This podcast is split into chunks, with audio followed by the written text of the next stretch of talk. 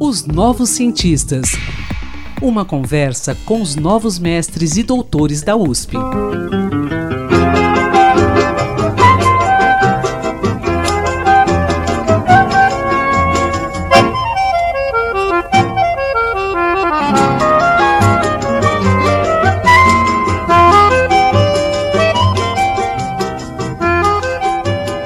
Olá, bom dia a todos. Estamos começando mais um podcast de Os Novos Cientistas e vamos falar de música, mais especificamente do choro. Esta música que você ouve ao fundo é intitulada Uma Noite no Sumaré, composta por Esmeraldino Salles, nascido em 1916 em São Paulo. Esse músico negro, multi-instrumentista de cordas e compositor, teve a sua trajetória investigada numa pesquisa realizada na Escola de Comunicações e Artes da USP, a ECA. E quem vai nos dar detalhes desse estudo é Felipe Siles de Castro, autor da pesquisa de mestrado intitulada Uma Noite no Sumaré, o choro negro e paulistano de Esmeraldino Sales, que teve a orientação do professor Marcos Câmara de Castro. Bom dia, Felipe, como vai? Um prazer tê-lo aqui nos Novos Cientistas, tudo bem? Bom dia, Quinto. Eu que agradeço o convite.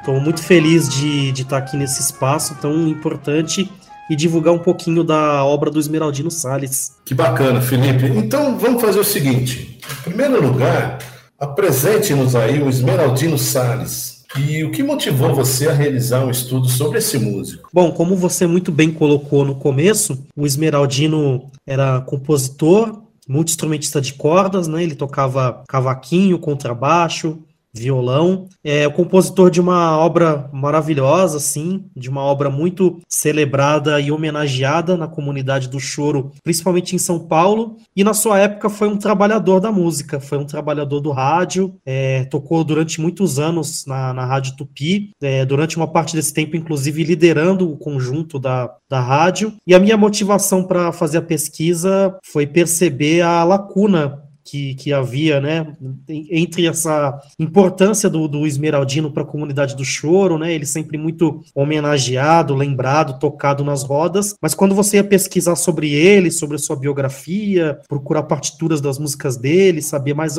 alguns detalhes, né, você não encontrava muita coisa. Então a principal motivação foi, foi essa, né, contribuir com, com a memória desse personagem aí tão, tão importante para o choro. Bom, Felipe, pelo que você está dizendo, né, a obra do Esmeraldino ela foi importante para o choro paulistano brasileiro também. Né? Então eu quero que você me diga o seguinte: ele e a sua música, você acha que eles são devidamente reconhecidos no Brasil e, e no exterior? Bom, o Esmeraldino, ele até tem um reconhecimento artístico bem interessante. Vários músicos fizeram composições em homenagem a ele, fazendo referência às músicas dele. Já foram gravados três discos, né, em homenagem ao Esmeraldino. Mas essa repercussão, ela fica muito nesse nicho, né, do, do choro paulista, né. Ele, o Esmeraldino ainda não tem uhum esse reconhecimento, né, que, que, que, a obra dele merece, né, no, no, no Brasil principalmente e fora da, da, comunidade do choro. Se a gente pensar internacionalmente, o, o choro hoje, hoje é internacional, né, você tem rodas de choro no Japão, na Europa, né, e... Uhum pesquisando na internet, pesquisando nos buscadores, nas redes sociais, eu já encontrei, inclusive, gravações é, de, de outros países, assim, de músicas do Esmeraldino. Então, a obra dele com certeza repercute em outros países. A música que você citou, né, Uma Noite no Sumaré, é uma música que faz menção a um bairro de São Paulo, né? Então é uma divulgação internacional, né, da, da cidade de São Paulo, do bairro, né? Então o, o, o que falta agora faltava, né, pelo menos até a minha pesquisa, era realmente olhar para essa memória do Esmeraldino, olhar com mais profundidade, né? Porque um, um certo reconhecimento no nicho e um reconhecimento artístico ele até que já tem. Entendi.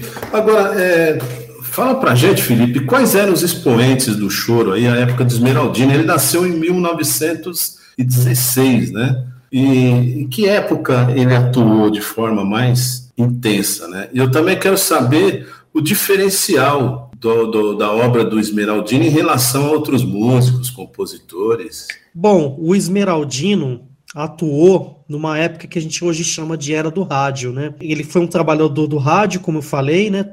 Trabalhou durante muitos anos na Tupi, e nessa época, né, o Esmeraldino teve um auge profissional ali na década de 40, 50, 60. Nessa época o choro não estava na, na, nas grandes mídias, né, o choro estava relegado a um ostracismo, né, estava muito em segundo plano. Nessa época, né, do, do, do rádio, a maioria dos chorões estavam trabalhando nas rádios, né, principalmente acompanhando cantores, acompanhando os calouros, né, na, no, nos chamados conjuntos regionais, né, que é aquela instrumentação típica do choro, um pandeiro, violões, cavaquinho e normalmente um instrumento solista. E essa é uma formação bem interessante para acompanhar os cantores nas rádios, principalmente os calouros, né? Já que você consegue fazer alguns ajustes de tonalidade, de arranjo ali com muita agilidade, diferente do, do de uma orquestra, né? Que, que, demanda mais trabalho. Então a maioria dos chorões da época do Esmeraldino eles estavam nesse contexto, né? Você tinha o regional do Canhoto, o regional do Benedito Lacerda, o próprio Pixinguinha, o Radamés uhum. Inhata, eles, eles estavam trabalhando no, no rádio também, né? Na rádio nacional. Então esse era o contexto do, do, dos chorões, né, os músicos de choro da época. E o diferencial do Esmeraldino, quando você pesquisa sobre o Esmeraldino e você vê as menções sobre ele, as pessoas sempre destacam a modernidade das composições dele, né? Sempre falam que é um choro muito moderno, que é um choro à frente do seu tempo e tal, né? Eu depois a gente vai discutir mais essa questão, né? Eu gosto mais de pensar que é um choro cosmopolita que está dialogando com outras músicas, né? Do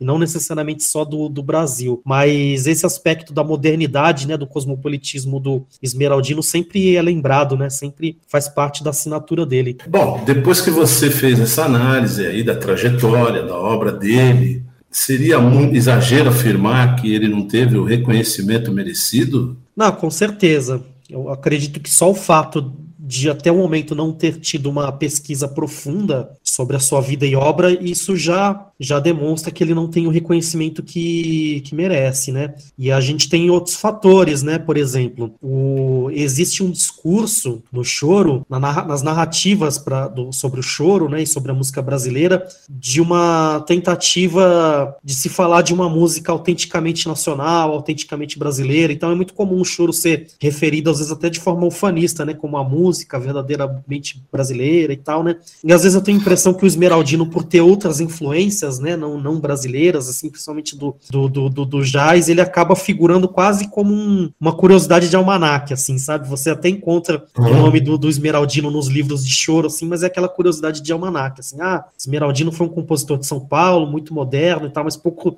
se sabe sobre ele, né, e, e até então tinha ficado sempre assim, né? Você vai procurar informações do Esmeraldino, tudo muito fragmentado, você encontra uma coisinha aqui, uma coisinha ali, né? Mas faltava esse, esse trabalho que, que, organizasse, que aprofundasse sobre a vida dele, e eu espero que isso contribua também com o reconhecimento dele, né? Da, da obra dele, da memória dele. Bom, agora eu ainda quero insistir nessa questão da falta de reconhecimento. É, o fato dele ser negro numa cidade como São Paulo, naquela época, teve influência nessa falta de conhecimento, Felipe? Não, com certeza, com certeza teve. Né? A gente sabe né, que, que São uhum. Paulo, institucionalmente, né, o, a, o poder né, de, de, de São Paulo escolhe né, a, as memórias que, que, que lhe convém para a cidade. A gente sabe que existe essa tentativa de alimentar um, um imaginário bandeirante, colonizador, italiano na cidade, né? E as memórias negras da cidade por essas instituições, por esse poder, sempre fica em segundo plano, ou às vezes até apagado, esquecido. Então, é, essa discussão está muito em voga hoje em dia, né, com, com a questão do, do Borba Gato, né, e, e, de vários outros capítulos aí que a gente que ficam nítidos, né, o quanto a cidade escolhe as suas memórias e apaga as memórias negras, né, e você vê o Esmeraldino que fez uma composição em homenagem ao bairro de Sumaré. Essa composição faz parte da memória do bairro, né, porque é o bairro que era conhecido como a cidade do rádio. Então, é uma memória super uhum. E no bairro do Sumaré você não tem nenhuma referência, não tem uma placa, não tem uma rua, não tem uma praça, um busto, né, com o nome do Esmeraldino, você não tem nada assim, né, tipo, fazendo referência ao Esmeraldino. Então, com certeza é um descaso, né, com, com a memória negra da cidade, né, se você pegar, por exemplo, por comparação, o Garoto, que é um outro músico extraordinário que eu gosto muito, que também é um símbolo do, do choro de São Paulo, né? Quando você fala com os chorões mais tradicionais, né? Como o seu Isaías, por exemplo, ou como o Luizinho de Sete, Luizinho Sete Cordas, eles colocam o Garoto e o Esmeraldino no mesmo patamar, assim. Eles dizem que o Esmeraldino e o Garoto são os nomes mais importantes do choro de São Paulo. Mas quando você vai pesquisar sobre o Garoto, você tem muito mais informação, você tem songbook, biografia, documentário sobre ele, né? E sobre o Esmeraldino você não tem. Lógico que o Garoto também teve uma carreira diferente, né?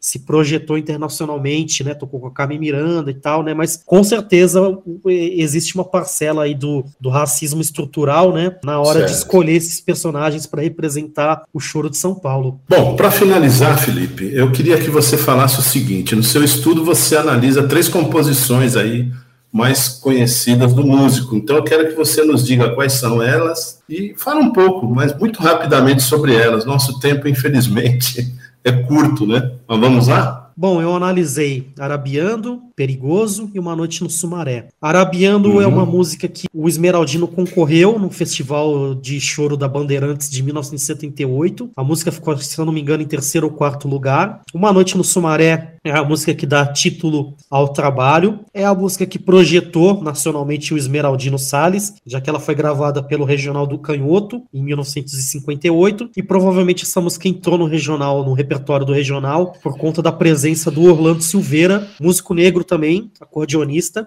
toca o mesmo instrumento que eu, era, integrante do Regional do Canhoto e provavelmente essa música estava no repertório por conta dele. Já que o Rolando Silveira é um parceiro importantíssimo para o Esmeraldino, fez muitas parcerias, muitas composições junto com o Esmeraldino, entre elas Perigoso, que é outra música que eu analiso, é uma composição da dupla, e é interessante que o Perigoso, além do, do de ser uma música do repertório do choro, né, do choro de São Paulo, é uma, pelo fato do Orlando ser acordeonista, né, é uma música também muito tocada pelos acordeonistas, assim, né? Uma música que representa um desafio técnico interessante aí para o instrumento. Legal, Felipe. Eu quero agradecer pela sua presença aqui nos Novos Cientistas e parabenizá-lo por essa pesquisa que resgata aí um nome importante do choro paulistano. Um abraço a você, Felipe. Parabéns pelo seu trabalho, hein? Muito obrigado, Quinto. Eu, eu que agradeço o espaço, né, para divulgar a obra do Esmeraldino. E é isso, né? Espero ter contribuído um pouco aí com a sua memória, com a sua divulgação, né? Essa é uma pesquisa que, que contribui com a memória do choro, com a memória negra, né, com a memória de São Paulo, com a memória da, da música. Espero que, que os ouvintes aí fiquem curiosos, né, para ouvir a obra do Esmeraldino Salles. Ok, Felipe, muito obrigado.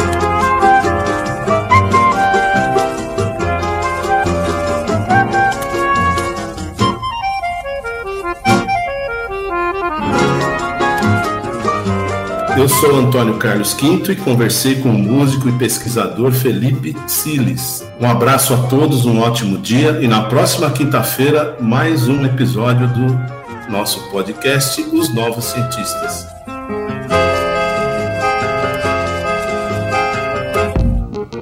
Pesquisas e inovações. Uma conversa com os novos mestres e doutores da USP, os novos cientistas.